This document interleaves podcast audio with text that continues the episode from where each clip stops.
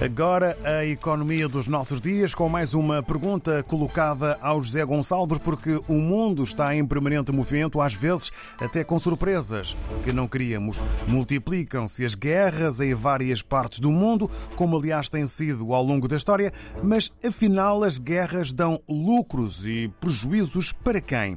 Em termos estritamente materiais, claro, é a pergunta que fazemos. Sim, falamos só em termos materiais, porque em termos dos sacrifícios sacrifícios humanos, isso não tem preço. Não é preciso nem sublinharmos isto.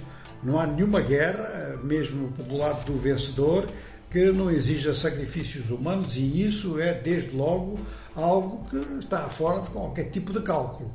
Agora, quanto a cálculos de ordem material, nós podemos dividi-los em duas partes: o material económico ou financeiro e o material de, de ordem científica. Portanto, do ponto de vista uh, económico e financeiro, uma guerra dá lucro quando um dos beligerantes, sobretudo se for produtor de material de guerra, consegue que a guerra decorra fora do seu território. Se decorrer no seu território, mesmo sendo produtor de material de guerra, vai ter muitos estragos e aí depende da intensidade e da duração da guerra para saber se os estragos foram ou não superiores à produção de material de guerra que dá lugar a, a lucros, lugar a dinheiro. É realmente uma das tragédias da humanidade atual eh, e da economia atual é dizermos que numa guerra pode haver lucros com a utilização e a produção de material de guerra. Mas é assim que as coisas se passam na realidade. No entanto, e vamos sublinhar, desde que o combate, os combates mais duros não se passem no território do país que tem esse, esse mesmo equipamento. Este é um, um, ponto importante. Em segundo lugar, isto dá lugar a lucros, eh, não exatamente a países, mas a grandes vendedores de armamento, a grandes intermediários, os chamados mercadores de armas, aqueles que andam à volta do mundo à procura de conflitos e que informam depois os produtores de material de guerra de que tipo de material eles podem vir a ser vendedores.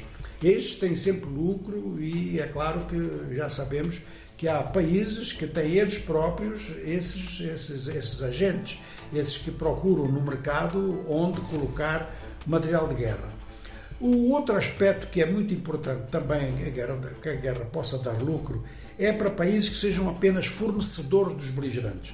Fornecedores tanto de material de guerra como de meios logísticos, como meios logísticos a nível eh, muito elementar, inclusive a alimentação mesmo. De forma que isso tudo eh, acaba por ser um setor em que o business entra com intensidade e, e acaba até por ser um fator de prolongamento dos conflitos.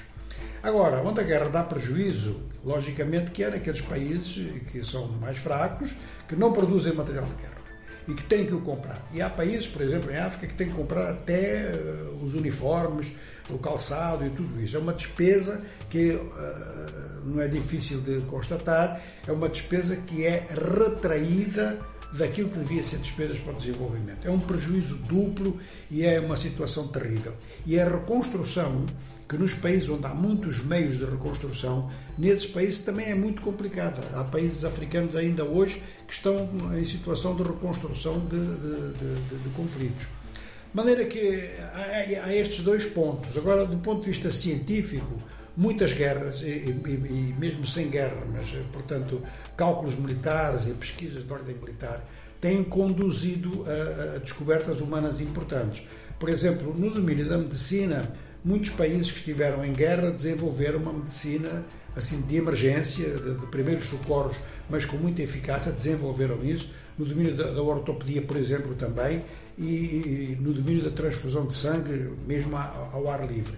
Bastante, houve bastante desenvolvimento nisso.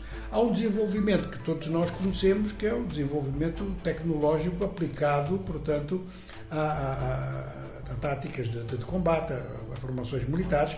Eh, que são descobertas científicas feitas pelos próprios militares. Internet, por exemplo, começou com testes a nível, a nível militar. E muita coisa que se passa hoje, como por exemplo os drones, eh, todos nós sabemos que também tiveram uma origem na pesquisa militar, ou seja, no, no, no avião sem, sem piloto, sendo uma arma muito exposta para não ter seres humanos dentro. De maneira que, do ponto de vista económico, incluindo a ciência olhar para a guerra tem que se olhar com estas considerações. São só algumas delas. porque, tal como o mundo está, de certeza que vamos voltar a falar nisto. Obrigado ao José Gonçalves, a guerra e a economia.